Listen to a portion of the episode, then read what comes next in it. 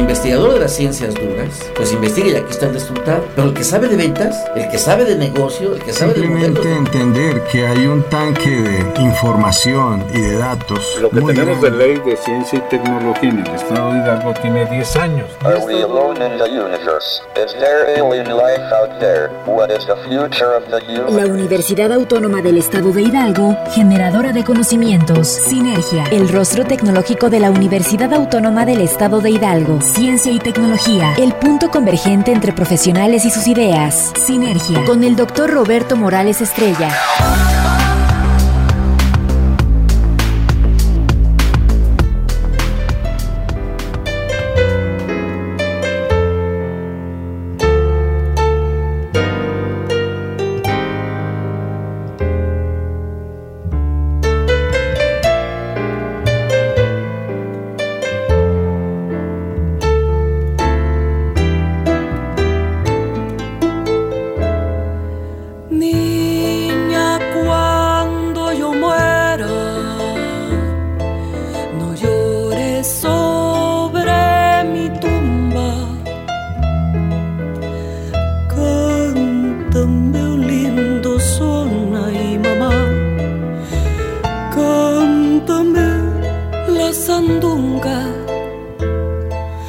Niña, cuando yo muera.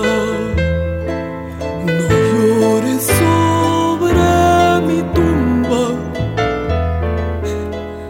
Cántame un lindo son, ay mamá. Cántame la sandunga. No me llores, no. Muy bien, muy buenos días, bienvenidos a este su espacio de sinergia, el rostro tecnológico de la Universidad Autónoma del Estado de Hidalgo. Y entramos con este regalo que nos hizo nuestro productor de la Martiniana, eh, su autor es Andrés Enestrosa y se clasifica como una impresionante composición lírica. Sin lugar a dudas que la musicalización y la voz de Lila, Dom- de Lilia, de Downs es fenomenal.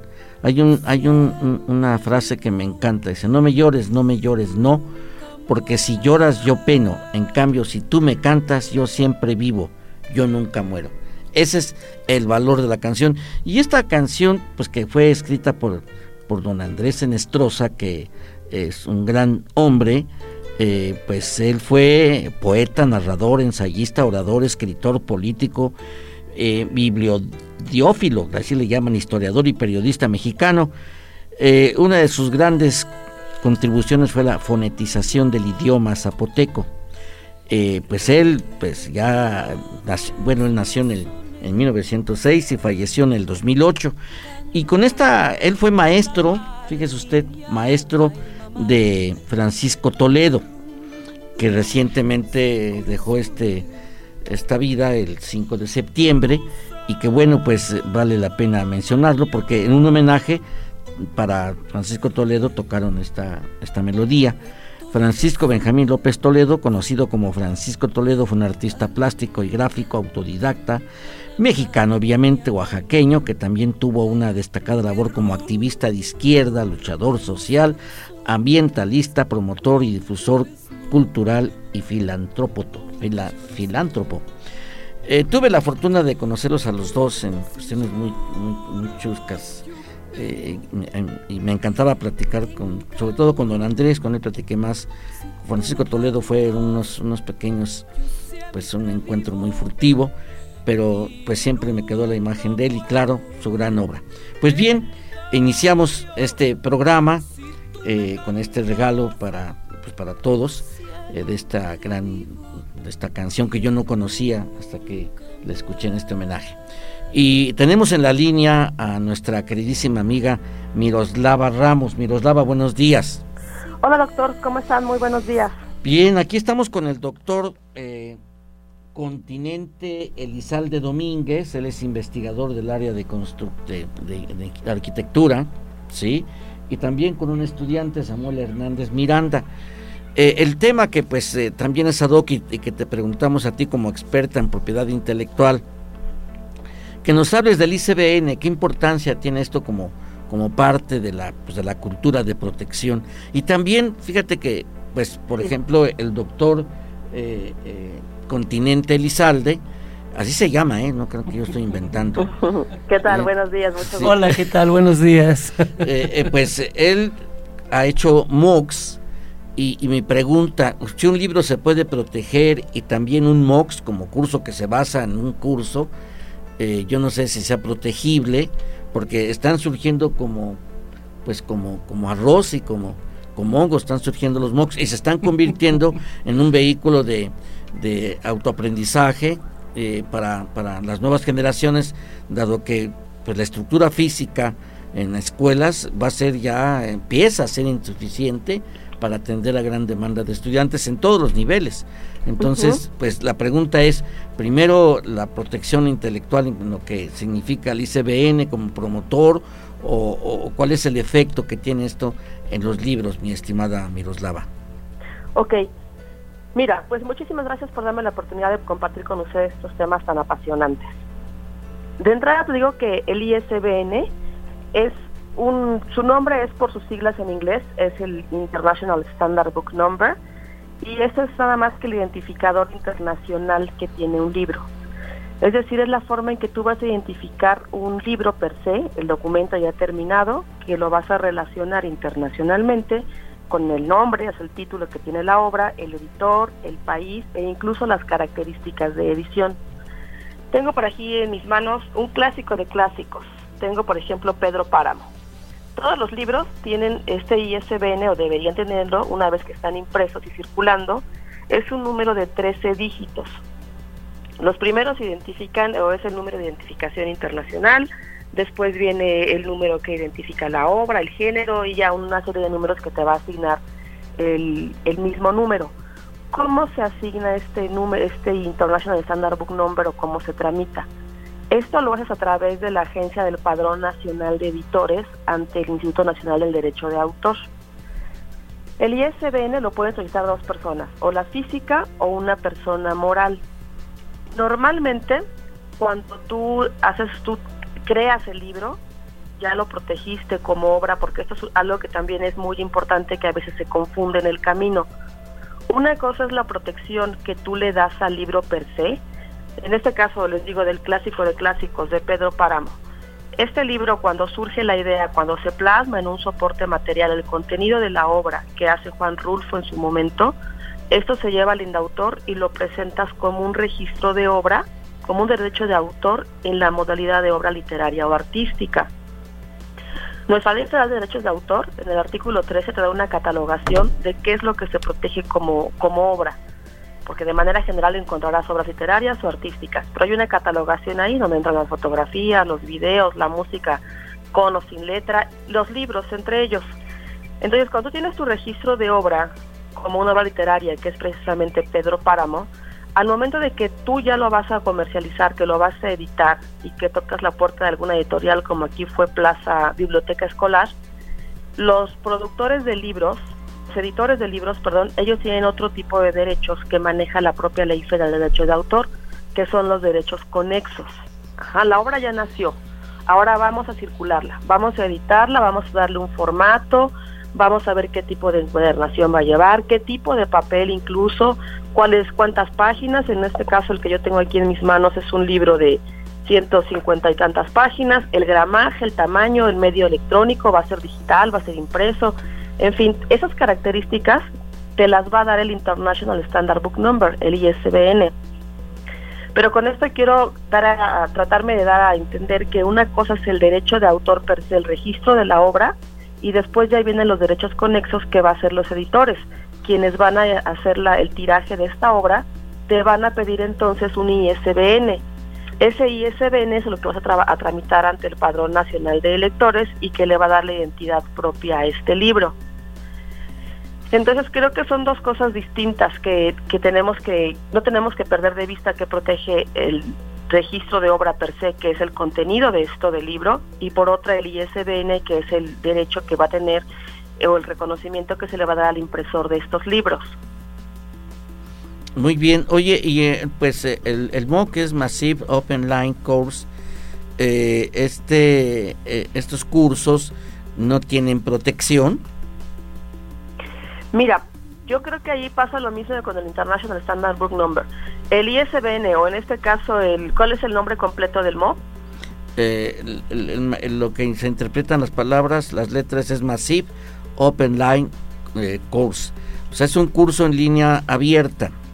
Ajá. Es, y masiva, es un, se puede decir que es, eh, una, es una modalidad de formación en línea eh, pues que realmente no, no tiene, eh, es una clase, se puede decir, que se graba eh, y que esa clase se transmite vía online y se puede poner abierta, o sea, no, no requiere ningún tipo de, encriptamiento. Entonces sería eso, y ese no es protegible. Para que no se repita, se, se puede ver, pero no editar, y en cambio así se puede editar. Sí, es editable. ¿sí? Entonces yo creo que nos, la idea es desde, la perspectiva de propiedad intelectual, tanto nacional como internacional, estos no son protegibles, esos contenidos. Mira, en la materia de derechos de autor, y lo dicen todos los países que somos adheridos a la Convención de Berna, las ideas per se no se protegen. Lo que se protege es la forma en que tú las plasmas, la forma en que tú las estás expresando. Entonces, en el caso de, esta obra de, Pedro Páramo, pues obviamente la idea se expresó a través de este libro, este es el soporte material. Siempre que hay una obra y que nace, tiene que plasmarse en un soporte material y eso es la forma, la forma en la que tú la expresas es lo que se va a proteger, no propiamente la idea. Entonces aquí en esta modalidad de, de lo que platicamos del Massive Open Line Code, hay que ver qué es lo que se pretende proteger. Sí, no, pues en este caso los que han realizado MOX generalmente no, no, nos protegen. Mi pregunta era si, si, es, si se podría o tendría que ser protegido. Por lo que me estás diciendo, pues no se protege y pues es, ha sido, es una aportación o es la democratización del conocimiento en, todo caso. Oye, y, y, la, y, y, lo que se refiere al ICBN, o sea, ya marcaste la diferencia una cosa es el ICBN y la otra cosa es la protección que se puede hacer del propio libro. Pero el ICBN por sí solo no protege, se puede copiar y reproducir. No, el ISBN propiamente es solamente el, nombre, el número de identificador o el número que identifica un libro de manera muy exclusiva porque lo está asociando a un, a un nombre que tiene el, libro, precisamente el título. Por ejemplo, Los Corleones, ese es el libro, el título. Lo va a asociar con un editor lo va a asociar con un país de edición y con las características de edición. Entonces, estos son derechos que le corresponden al editor, porque el autor en su momento lo que él hace es la obra, la plasma, en un, a lo mejor a través de su coordenador, en una máquina de escribir, aquí está mi contenido de 500 hojas y aquí está mi obra. Incluso tú con eso vas al INDAUTOR y lo presentas y te dan tu certificado de obra como titular de la obra de los Corleones o como titular de la obra de, de Pedro Páramo quien sea, te dan tu certificado de obra. Ahora viene el paso número dos. Ahora vamos a comercializar este libro, vamos a editarlo. Entonces tocas la puerta de los editores, vas con Editorial Planeta y le dices, sabes que aquí está mi, libro, quiero que por favor me lo edites. Entonces normalmente las editoriales, ellos ya cuentan con ese, ese ISBN y lo que van a hacer es permitirte a ti como titular de la obra que lo utilicen dentro de, ese, de esa bibliografía, de ese libro, para que se pueda imprimir. Muy bien, pues ya con esto nos das mucho eh, a luz de lo que eso significa. Había una confusión, ya me habían platicado algunas gentes y por eso te pedí de favor que nos ayudaras a discernir sobre, sobre lo que significa el ICBN, que tiene una gran importancia para la producción de libros y es que eh, aquí el doctor eh, Continente generó, escribió cinco libros y los, los donó a la, a la universidad y ahorita nos va a platicar sobre eso.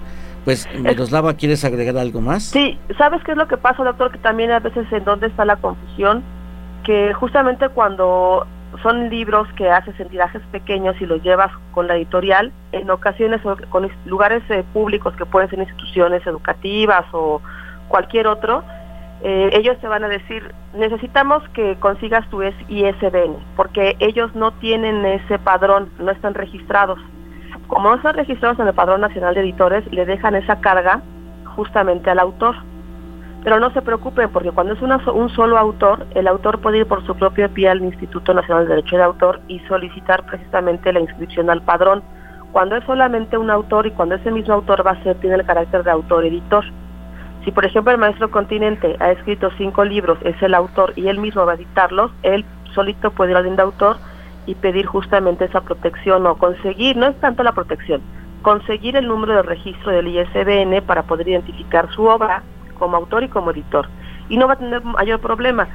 Se lo va a dar el indautor, claro, hay que hacer los pagos, que son 226 pesos por la inscripción al padrón, 163 pesos por el, certificado de registro del ISBN y 163 por una constancia, no recuerdo de qué. Ah, son cuatro o tres pagos que tienes que hacer.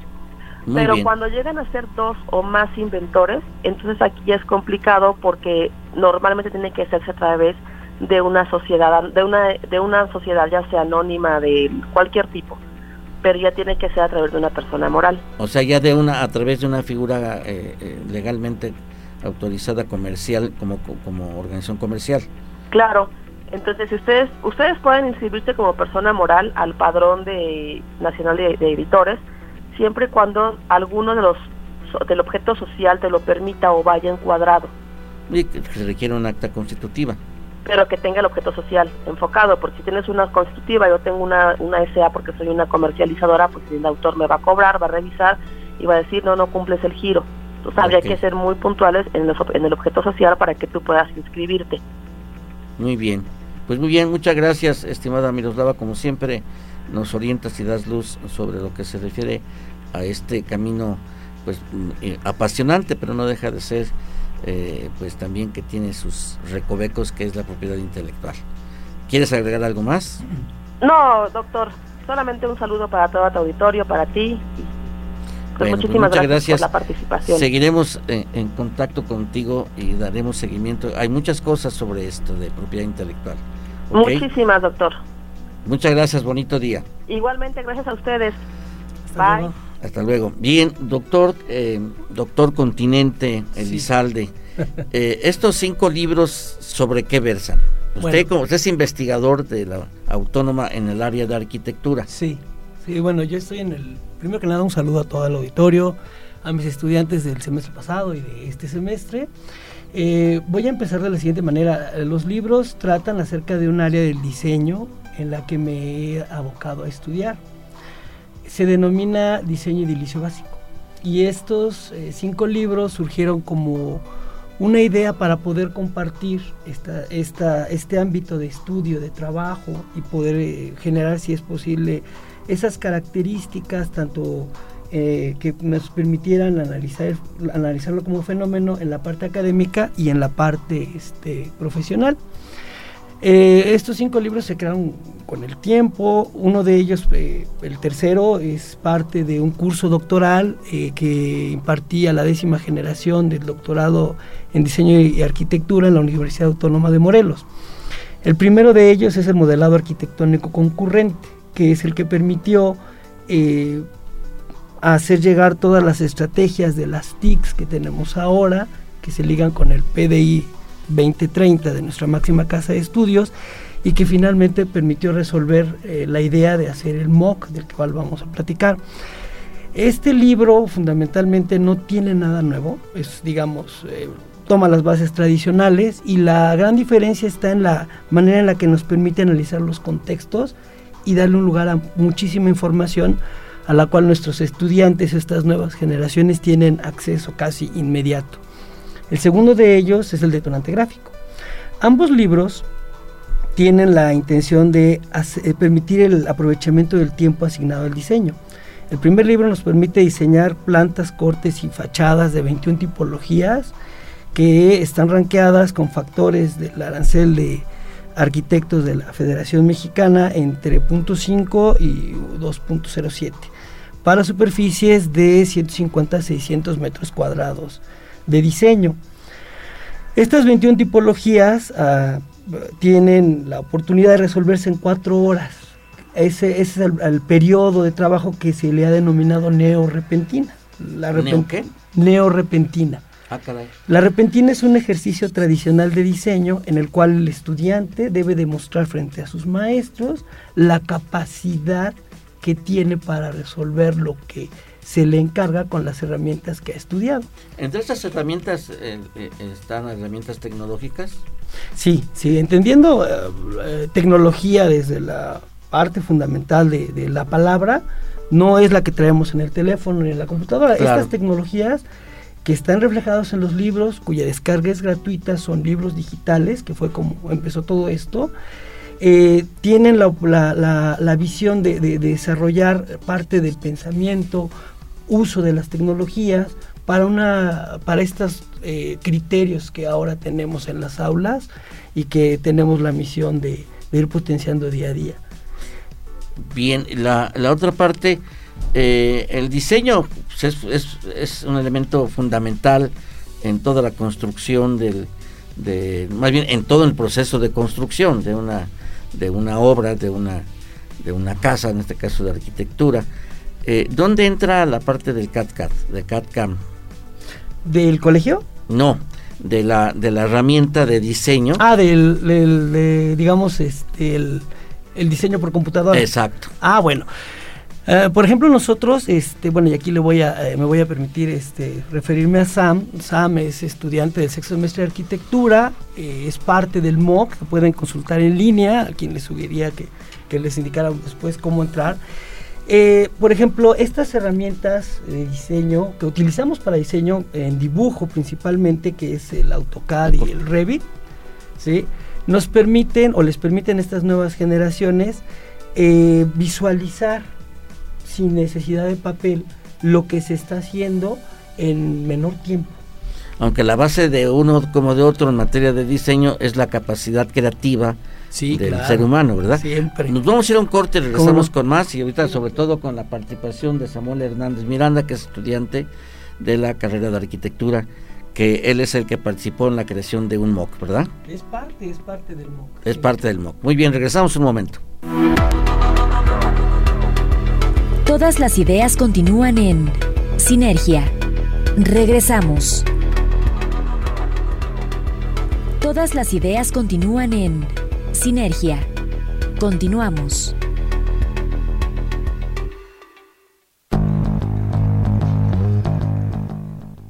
Muy bien, muchas gracias. Eh, nuevamente con ustedes y pues continuando con el con el doctor eh, Continente que este pues todavía me resulta así como de golpe, o sea, de sorpresa este nombre de continente. Oiga, doctor, entonces pues eh, la propia evolución de social eh, y sobre todo tecnológica pues lo, ha venido requiriendo nuevas habilidades y nuevas formas de pensar, de nuevas formas de la creatividad de los jóvenes, el impacto que tienen los jóvenes en materia de conocimiento que no quede en la que en la sustitución que me están sustituyendo. Eh, al inicio de la primera revolución industrial pues se generó un fenómeno que se llamaba lúdico que era destruir las máquinas. Eh, y hoy hay, hay cierta forma también de rechazo a la tecnología en ese sentido. Siempre todo cambio tiene un rechazo pero yo creo que es el planteamiento es eh, el desafío a la capacidad de adaptación a lo que se conoce como resiliencia, ¿no? Eh, y que, pues obviamente hoy en día que hemos logrado nuevas formas de hacer llegar la información para la formación y en esto están los MOOC, que como dijimos hace un momento que es el Massive Open Online Course, y son una modalidad de formación online que se caracterizan por ser cursos en línea masivos y abiertos. O sea, es una forma de democratizar el conocimiento. Y usted ha realizado unos MOOC, ¿verdad? Y en esto es donde participa Samuel. Sí. ¿O ha participado Samuel? ¿Cuáles han sido esos MOOC? Bueno, nada más es uno en, en materia de diseño. Y eh, fue una oportunidad bien interesante para eh, hacer llegar al mismo punto tres intenciones. Uno, eh, que los libros eh, sirvan como complemento metodológico, sobre todo el modelado arquitectónico concurrente. después se tenía la estructura de, nuestra máxima casa de estudios, el programa que tenemos en sílabos del cuarto semestre y los estudiantes. ¿Cuál era la intención? Que se generara este MOOC para poder tener la oportunidad de que si alguien quiere tomar el curso lo pueda hacer en línea, en su tiempo, cuando tenga la oportunidad y lograr los resultados esperados. Aún no siendo estudiante de la Autónoma del Estado de Hidalgo. Exactamente. Sino que está abierto a nivel Masivo, general. completamente. Para nuestro público, eh, el sílabus es una plataforma eh, tecnológica que todos los docentes que impartimos clase en la universidad lo llevamos, es el registro de asistencia, el registro de los programas eh, y de las, los contenidos programáticos de la materia y obviamente las actividades que incluyen. Ese es el sílabus para, nuestra, para nuestro auditorio que no, que, que, no forma parte de la comunidad universitaria. Entonces, esto es una aportación, el MOOC, hacia aquellos que se interesen en aprender o incursionar en, en, este, en ese tipo de conocimientos. Exactamente, les da la oportunidad de desarrollar sus proyectos. Lo importante de, de esta parte es eh, considerarla como una innovación, obviamente con sus eh, respectivas eh, limitantes, como es el tiempo. El tiempo es el quien finalmente nos demuestra si fue una, una innovación, qué tanto nos acercamos, si realmente es, tenemos un reflejo masivo, que es lo que se espera. Pero lo que a mí me, me, me, me agrada más no es, son los libros, sino el MOOC, que se hizo con el apoyo del CIDECAME, esta área que tenemos. ¿El centro es el centro de qué? Es el CIDECAME es el Centro de Innovación para el Desarrollo y la Capacitación en Materiales Educativos. Yo me acerqué a ellos y, te, con toda la intención. Con la doctora este, eh, Ángeles. Y el, el maestro Curiel.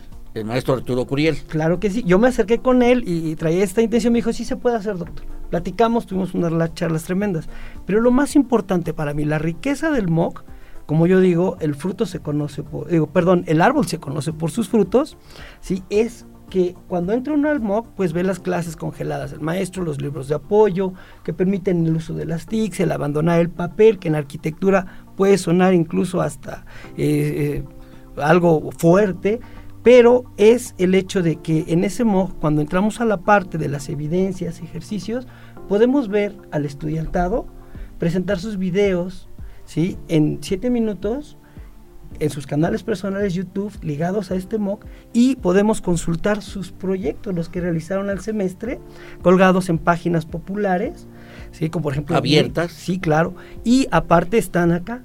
Eso es lo más interesante, que quien decida seguir el MOOC paso por paso va logrando lo que se indica y a la vez tiene la oportunidad de ver el producto terminado con estudiantes del semestre pasado.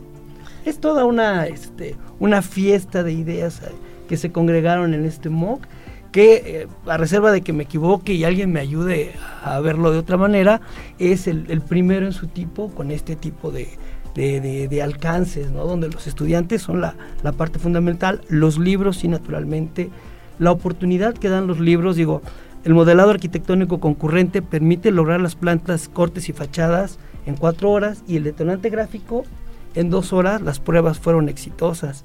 Y Sam, quien nos acompaña aquí, es, fue uno de los chicos más destacados en sus dos proyectos, e incluso, si no estoy mal, hasta jefe de grupo, ¿no? Sí, eh, Sam, coméntanos tu experiencia en el MOOC.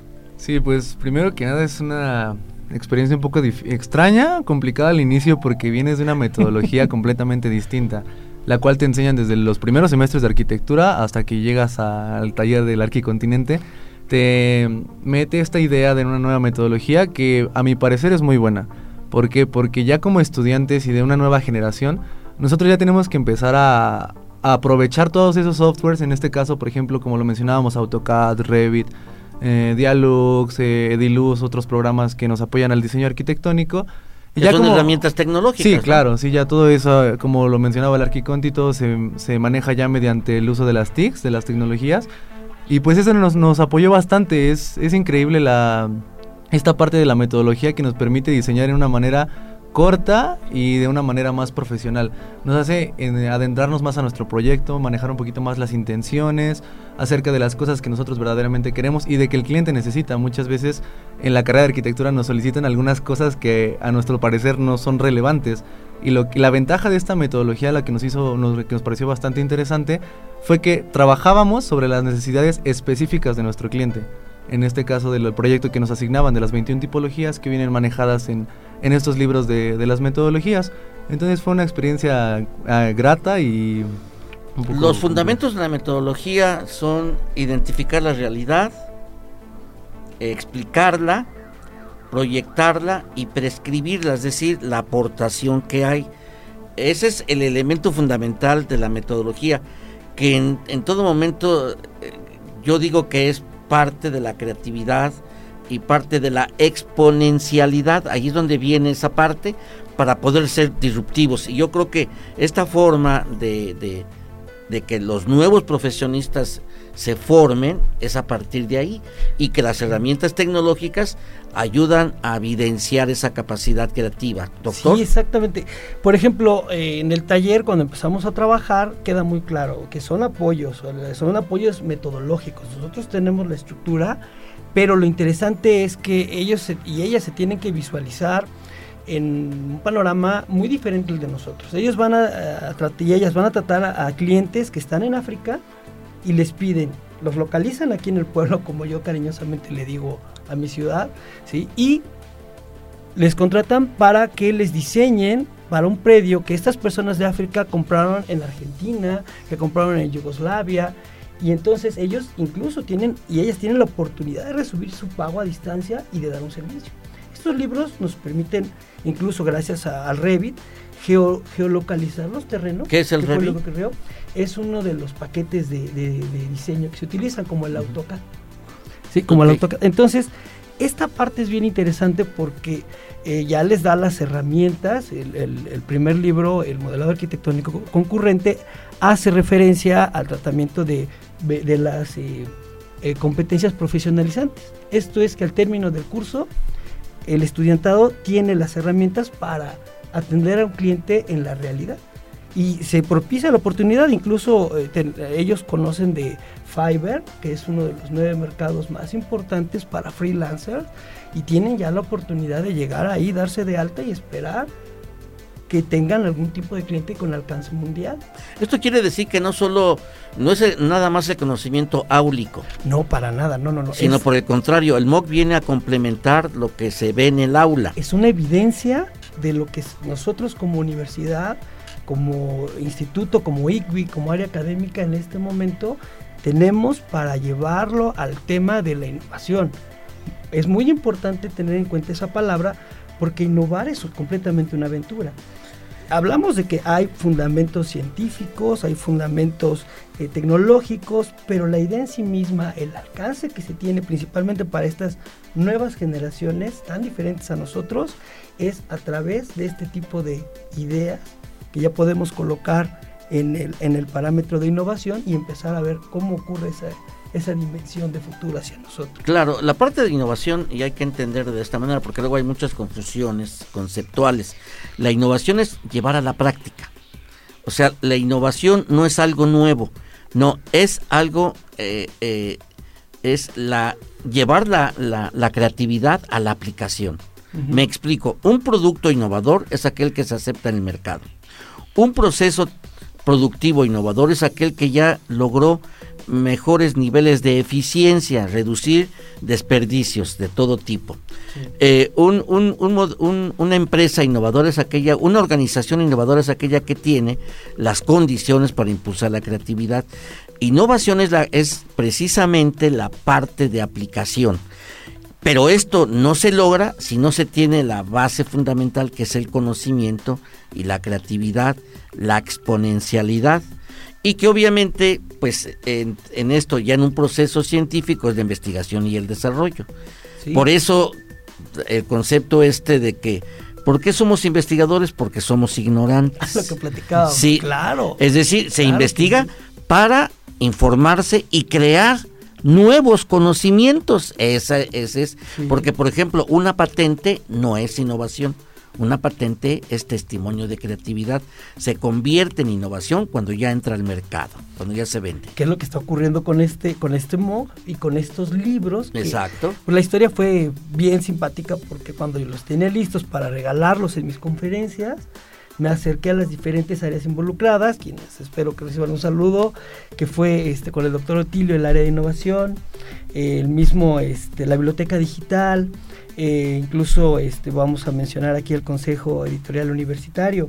Yo empecé, incluso pro de nuestra área, a preguntar si estos libros no necesitaban algún tipo de referencia, que no faltaran algún estatuto. Y fue donde me dijeron, bueno, doctor, ¿va a marcar con ellos? No, nada. Tienen que ser completamente gratuitos. Y entonces platicamos de la intención de que se quedaran este, para la universidad, de la universidad para la universidad, lo cual se me hizo una idea fantástica. ¿Por qué? Porque es el trabajo que la universidad tiene como evidencia de lo que estamos desarrollando en materia de exploración científica en una sección del diseño.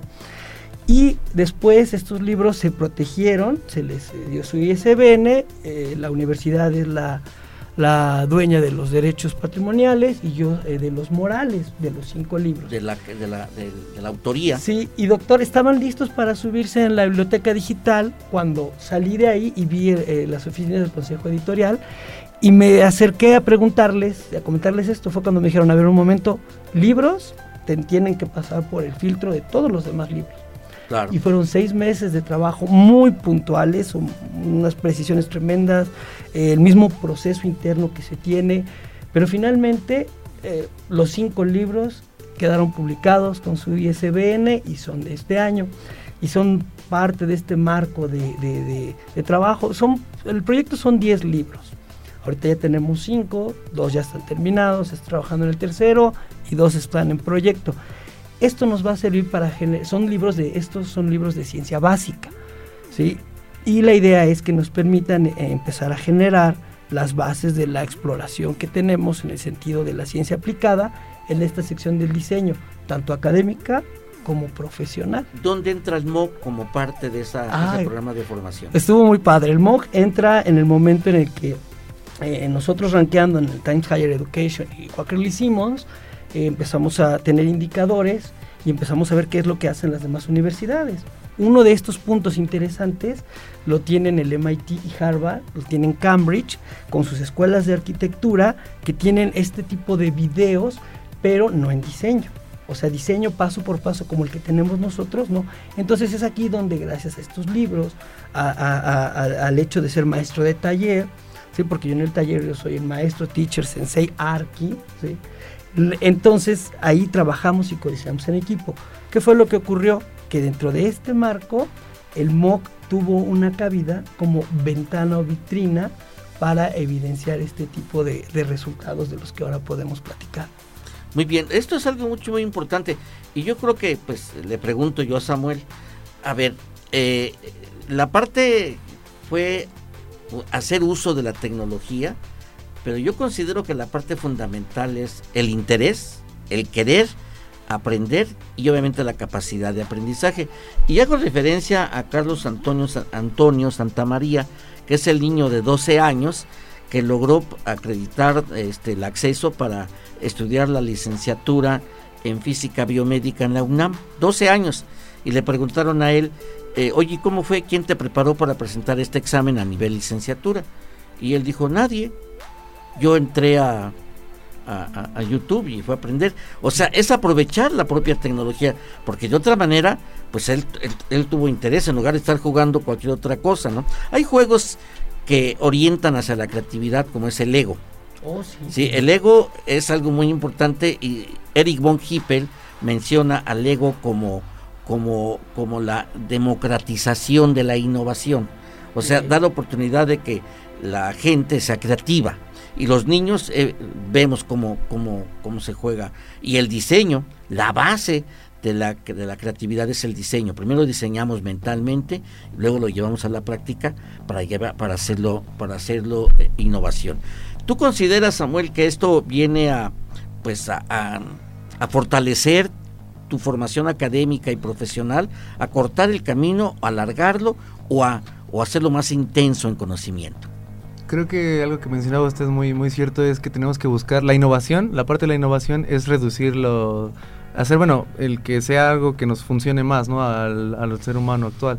Entonces esta parte es importante, no nos cerramos. Claro que algunas personas nos empezamos a frustrar un poquito por la parte de que era un poquito más compleja la metodología, pero sí es, dependió mucho de nosotros, de la manera en la que nos queremos, este, nos quisimos ir fortaleciendo en esta parte metodológica.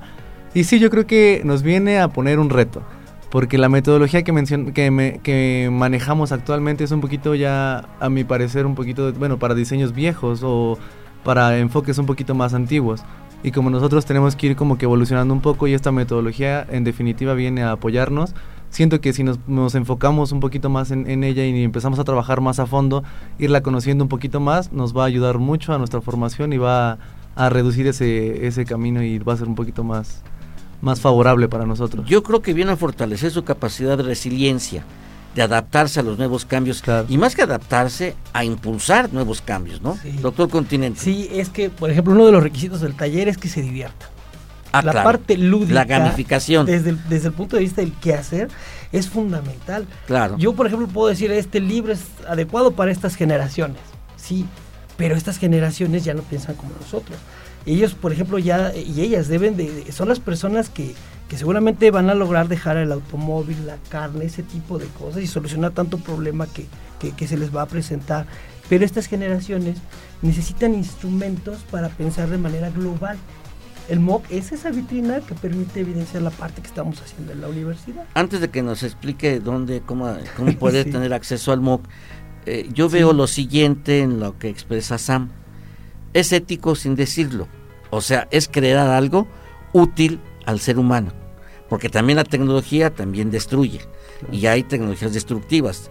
Los hackers destruyen.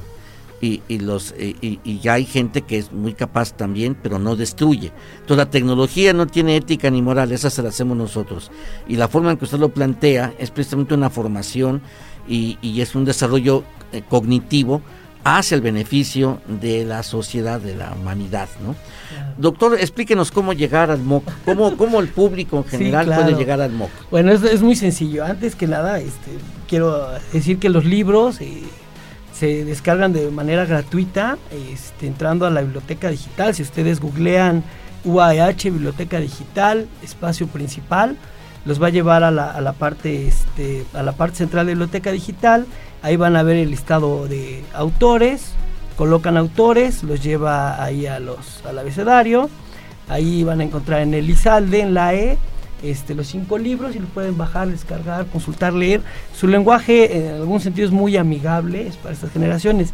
Y el MOOC eh, se llega por la ruta de Sidecame, si ustedes este, googlean El, el en la Sidecame está abierto, está directo en la web. Sí, sí, sí. sí, y ahí se puede entrar, o sea, ahí es donde sí puede entrar todo el público. Sí. Porque puede ser que en la biblioteca digital les pidan que sean maestros o, o a- o alumnos de la universidad.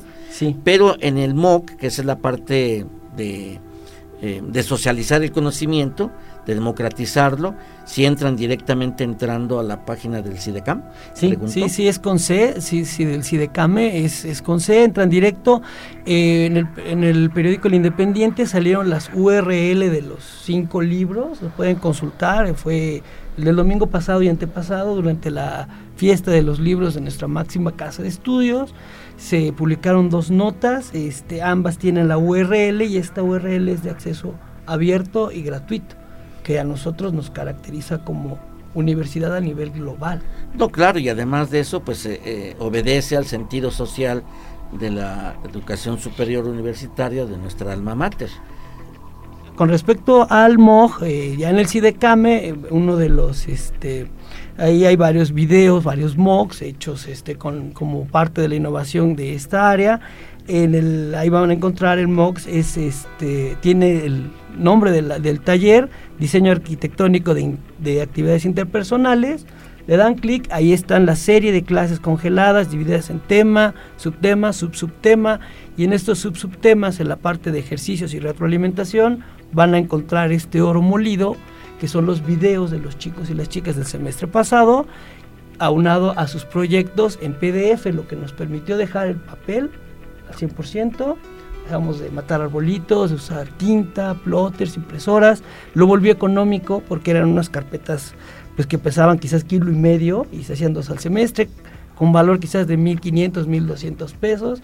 Esta vez no tuvo ese, ese nada de ese costo. Ahí fue ecológico, parte de la eficiencia. Claro, claro, y además hay mucho, mucha parte divertida porque eh, la intención de los videos es que ellos y ellas se concentren en presentar su proyecto. No tienen que hablar tanto de, de- del cómo lo hicieron, del libro, de la metodología, sino enfocarse ya en la presentación del proyecto, que es como vendemos nosotros en la vida real. Podemos llegar con el render, la presentación muy padre hasta el video, pero es la parte verbal, esos siete minutos con nuestro cliente, nuestros clientes que realmente Para nos que va a decidir vender si se construye o no, si se compra o no el proyecto. o que nos lo paguen, porque este tiene toda la intención de decir, bueno, ¿para qué se estudia la carrera? Para ganar dinero. Es una de las partes Ah, pues, fundamentales. es un medio de vida, ¿no? Claro, y ellos ya tienen esta oportunidad al terminar el taller y ellas. Entonces, lo, lo- lo padre de todo esto es la parte divertida, la parte de juego. El chat eh, que tenemos del grupo, si uno lo registra, es bien amigable porque son tras las 3 de la mañana y si están trabajando, alguien contesta. O si yo tengo insomnio, yo también contesto. Y es la parte de codiseño que nos permite dar evidencias de este proceso innovador gracias a, a los libros. Sí, porque se lleva, eh, está en la práctica, ¿no? Definitivamente. Sí, Y yo creo que sí, exactamente. eh, yo creo que es algo que nos lleva a este, pues, a, a- a visualizar que la universidad está a la vanguardia en, en ese sentido en cuanto a lo que se refiere a la transmisión y crea sobre todo de una manera transdisciplinaria crear nuevos conocimientos. Nos queda un minuto. Samuel, nada más dinos eh, este esta experiencia que has tenido con lo del pues no ya no tanto el MOOC sino en sí en, en- en tu carrera eh, tú consideras que te vas que vas formándote más sólidamente y que ves una perspectiva interesante para el desarrollo de tu carrera y de tu vida obviamente me imagino que tienes planteado como estu- eh, también estudiar una maestría Sí, claro. ahorita estás en el sexto semestre. Cuéntanos, en, pues nos queda más un minuto cada quien. Dime, para que este mensaje, o sea, eh, eh, tenga un efecto multiplicador pues con todos los jóvenes que también están estudiando arquitectura y en sí la actitud de, estudiar y de aprender más allá de las aulas, ¿no?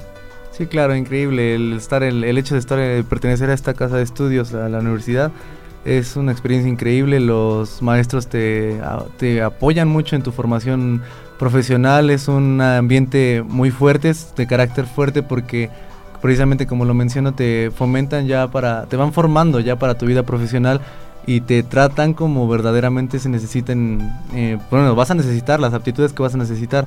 Entonces verdaderamente es una experiencia muy grata que tienes que tener mucho compromiso, como usted lo mencionaba, con la carrera, ganas de aprender. Y bien lo decían muchos, con, muchos arquitectos en la carrera, desayunar, comer y cenar arquitectura. Y meterte verdaderamente porque la arquitectura es celosa en partes, en muchas partes, y si le dejas de poner tantita atención, eh, te consume mucho, muchos tiempos. Entonces yo creo que tener pasión, más que nada pasión por, por la carrera. Tener pasión. Sí. Es lo que me decía un, un- un español en cuestión de innovación, cuando le preguntaron a él. Dicen, oiga, ¿y qué es innovación? Innovación es hacer del conocimiento pasión. Doctor, para Oh, cerrar, Qué padre. Pues nada, un cordial saludo al estudiantado de arquitectura, a maestros y maestras de la carrera, a la coordinación, al área académica, a la dirección del IGBI y a tantas personas que estamos involucrados en este, involucradas en este brinco hacia el futuro. Gracias. Muy bien, pues no queda más que despedirnos, agradecer a, en los controles a Betty Barrón, a nuestro, a nuestro, a nuestro productor Daniel García que hoy pues nos deleitó con esta melodía de Martiniana y que pues deja una bonita huella a nuestra directora de Radio Pachuca, Claudia Noemí Muñoz Arabia, de quien siempre aprendemos y la felicitamos por algo muy importante que tiene. Y pues a todos y cada uno de ustedes eh, agradezco infinitamente, les dejo un abrazo muy cariñoso en este miércoles eh, 11 que trae cierta huella, dos cosas, ¿eh? cuando derrocaron a Salvador Allende y pues eh, el- el- en Estados Unidos, las Torres Gemelas. Y bueno, quedan con la voz romántica nuestro amigo Julio Argüelles que, que siempre deleita al oído con ese romanticismo que a todos nos exalta y motiva. Hasta la próxima, su amigo Roberto Morales les abraza. Gracias por escucharnos. Por hoy, las ideas se vuelven a dispersar hasta la próxima emisión de Sinergia.